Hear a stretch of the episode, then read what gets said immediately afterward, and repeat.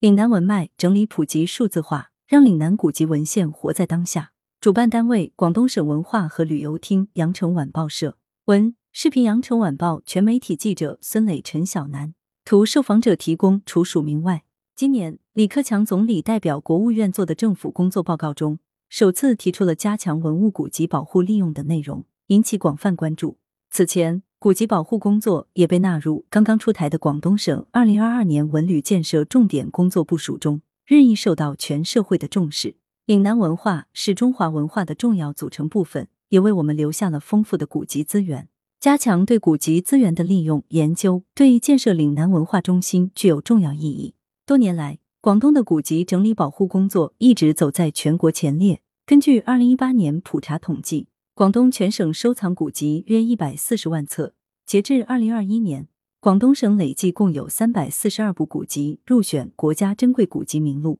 无论是地方文献、名人馆藏，还是海关档案、华侨文献等，广东省内各图书馆的古籍收藏，由杜定友、顾颉刚、杜国祥等大家和无数默默无闻的文化人历经艰辛、悉心收集保护，才形成今天的规模。这些曾经历了抗战炮火和新中国成立前夕硝烟的古籍文献，凝聚着一代代文化人的心血和坚守。这些古籍中有明清以来广东刊刻的精品，有广东藏书家珍藏的善本，如染着陈白沙、吴荣光、曾昭、陈黎等广东历代先贤的守则，其著书、刻书和藏书，无不烙下广东历史文化发展变迁的印记，维系着岭南文化的根脉，是广东建设文化强省的基石。文脉案例：杜凤至日记，四百万字的文化生命力。晚清时期，有一位名叫杜凤至的官员，在广东任知县知州十数年，留下了一部目前存世最详尽、规模最大的晚清地方官员日记，有近四百万字。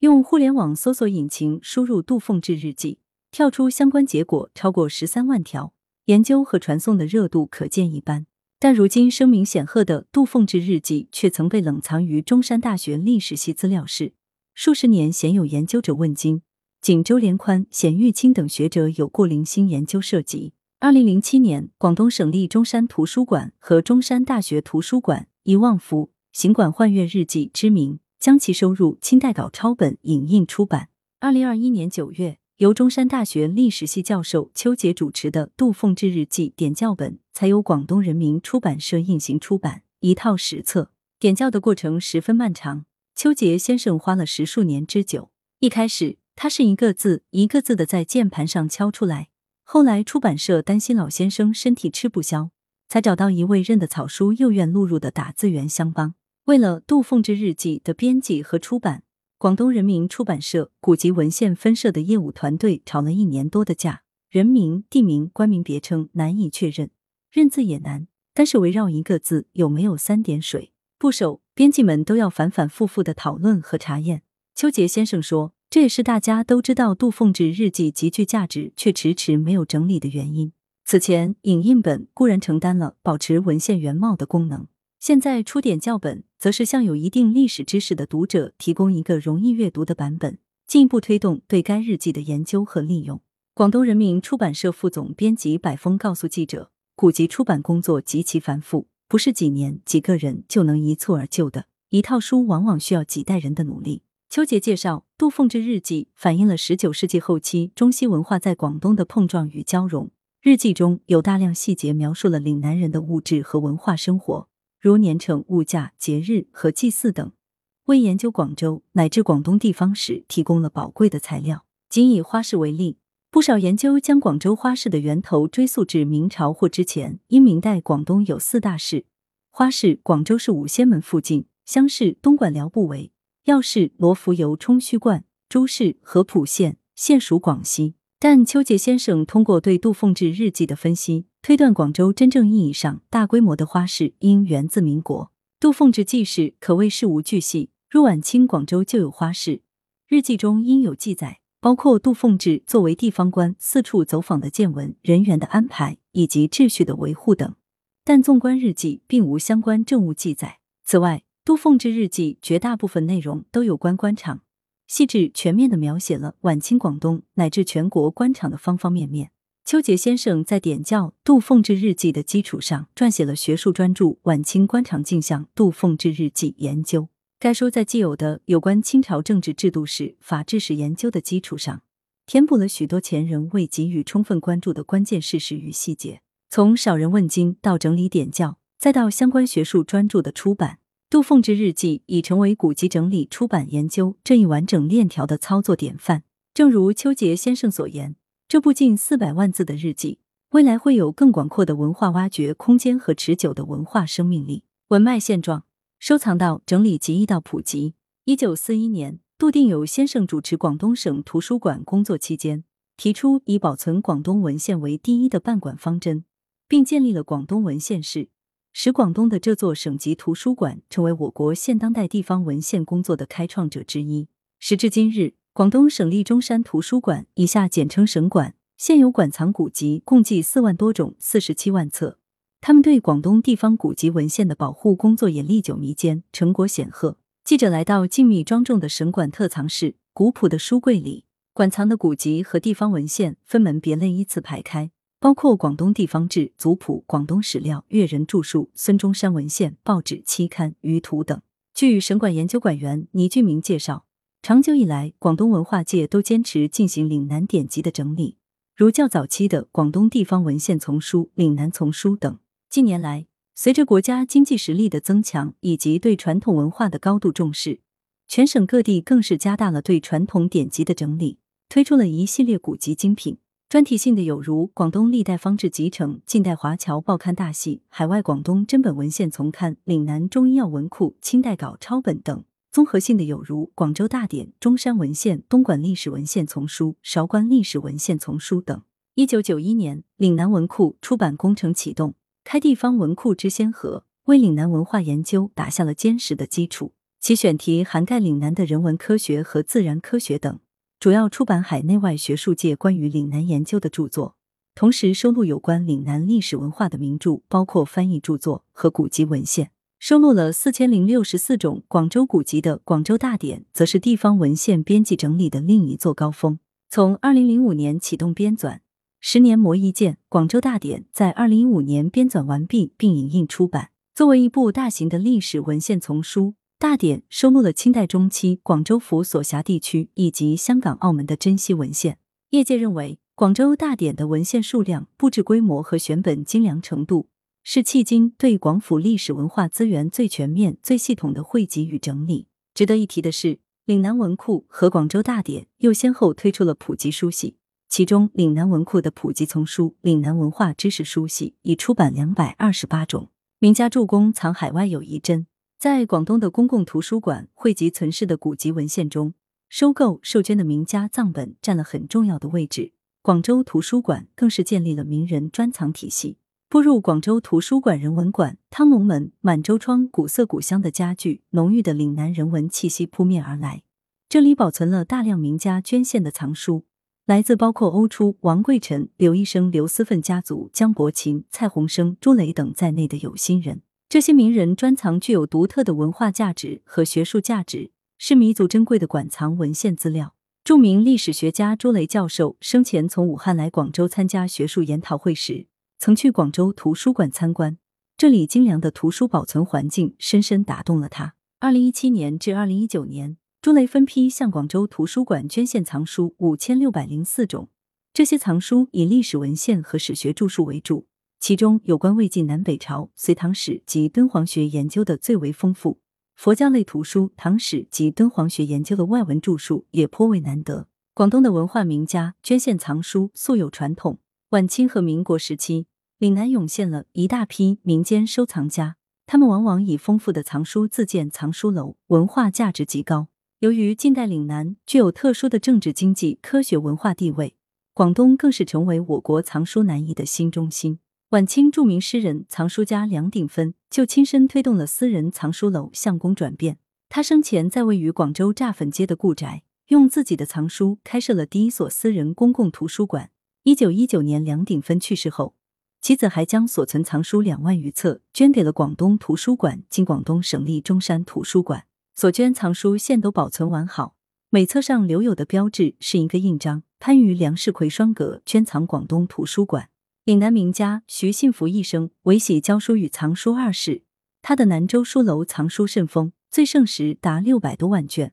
包括明清广东名家作品、各种珍贵的文献和手记、数种较罕见的宋元版本以及大量的铭刻本。徐信福的藏书后来有相当一部分被省管收购宝藏。省管原馆长李昭纯曾发现，有许多岭南的民间文书档案流向了欧洲，例如潮州歌册、南音粤欧咸水歌等。在欧洲多家图书馆都有收藏。为此，他特意委派同事到德国巴伐利亚国家图书馆、葡萄牙外交部档案馆等处查询，其数量可观的岭南文献藏书令人惊叹。由此，省馆积极配合国家的海外古籍回归工程，从德国、加拿大、日本、葡萄牙等地搜集到一大批珍稀的古籍档案资料，整理编辑了《海外广东珍本文献丛刊》《葡萄牙外交部驻广州总领事馆档案》等。由广东人民出版社影印出版，驻流落他乡的岭南文献重新回家。粤海关档案，中国近代对外经济交流史的缩影。作为千年商都，早在先秦时期，广州港就已从事对外贸易，绵延至清代设置十三行，广州更是成了无可争议的外贸中心。粤海关税务司自一八六零年开始建立公署，与外贸紧密相关的海关档案自然成为广东古籍文献的一大特色内容。广东省档案馆保存了1860年到1949年间比较齐全的粤海关、潮海关、汕头、琼海关、海口、北海关、合浦、九龙关、拱北关、三水关、江门关、雷州关、曲江关等地十个海关的档案一三八一三卷，以及五州关档案五卷。它们与中国第二历史档案馆馆藏的部分海关档案一道，形成了完整的近代中国海关档案。这批档案从类型上可分为法规章则、通令布告、收文发文、定期报表或专题报表、海关总税务司署汇编的综合统计汇册等，数量庞大。内容则包括了中国对外货物交易的数量、中外经济来往的细节与变化等。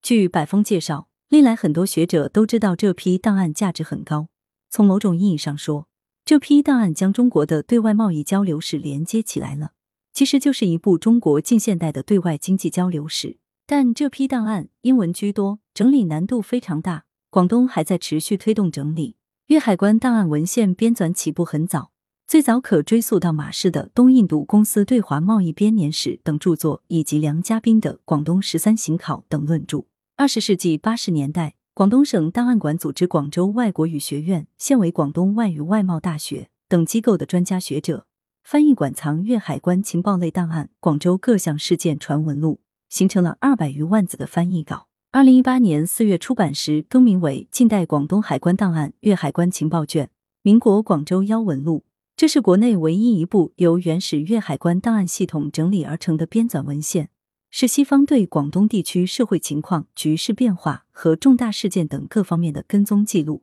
对研究晚清至民国时期广东历史弥足珍贵。文脉前瞻，古籍数字化既可行又必行。保存了数百年乃至上千年的古籍十分脆弱，未保护则难利用，重利用则易受损。古籍数字化为这一难题提供了切实可行的解决方案。为了让更多公众共享古籍文献资源，充分开发利用古籍文献的价值，多年来广东一直在推进古籍数字化工程。先后引印出版了《广东历代方志集成》《广州大典》《清代稿抄本》等系列丛书，在引印出版的同时，还加快推进古籍的数字化建设。广东省立中山图书馆特藏文献全文数据库已整理约三百万拍的文献，其中一百五十万拍可开放供读者免费查阅。古籍数字化势在必行，经过全面的数字化处理，以往深藏于地库的古籍善本得以重见天日。更为丰富全面的文本信息，也有助于最大限度的挖掘和利用古籍的历史信息。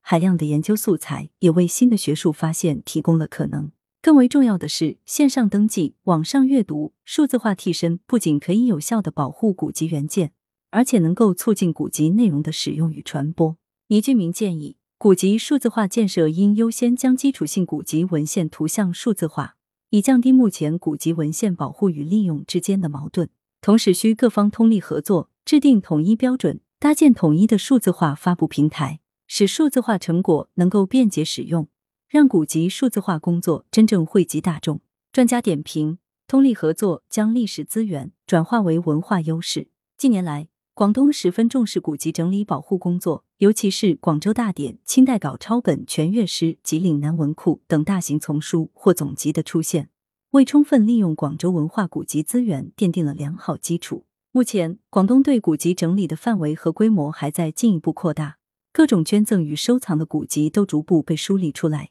做成专门的书目公之于世，盘清楚家底，也有利于学者开展相关的研究。目前，全省文化古籍整理规模最大的是广州大典，它的整理出版充分体现了广东古籍工作展开的一个特点——通力合作。其底本百分之六十以上来自广东省立中山图书馆，其余来自中山大学图书馆、广州图书馆等各家。这种合作方式在全国来说都比较少见。对搞文史研究的人来说，占有独家资料几乎意味着已有了初步的研究成果。然而，对于图书馆员来说，书是自家的，知识却应该是全世界的。学术乃天下之公器，让岭南文献传至久远，这是非常好的事情。因此，我们除了保护，还要让文献古籍活在当下。近年来，广东举办了一系列的古籍相关的展览，不少展览都在北京、上海、香港、澳门乃至国外洛杉矶等地巡回展览。二零一九年，在澳门回归祖国二十周年之际。省立中山图书馆与澳门文化局公共图书馆联合举办“临海揽珍，粤澳珍贵古籍”特展，不仅展示岭南地区善本古籍，揭示其历史和文献及艺术价值，还介绍了古籍版本等相关知识，有助于增强全社会的古籍保护理念，也推动粤港澳大湾区的文化交流与合作。经过几代学者的努力，广东古籍书目的整理与研究已取得令人瞩目的成绩，甚至可以说走在全国前列。但是在古籍的整理校勘及出版工作中，我们仍需进一步深入。比如，对明清岭南重要学者的著述整理出版还较少，对散佚古籍的集补和研究稍有欠缺，而且广东目前还没有一个领头的专业古籍出版机构，古籍整理人才的培养也亟待加强。此外，为广东当代文化建设服务的专题文献的整理出版也是重中之重。在新形势下，要如何充分发挥岭南文化古籍资源的优势？更好的服务于广东文化强省建设，值得我们深思。总策划汪一阳、杜传贵、林海丽，编委会主任曾颖如、孙爱群、孙玄、胡全。本期统筹陈乔生、邓琼，责编邓琼。来源：羊城晚报羊城派，编辑孙磊。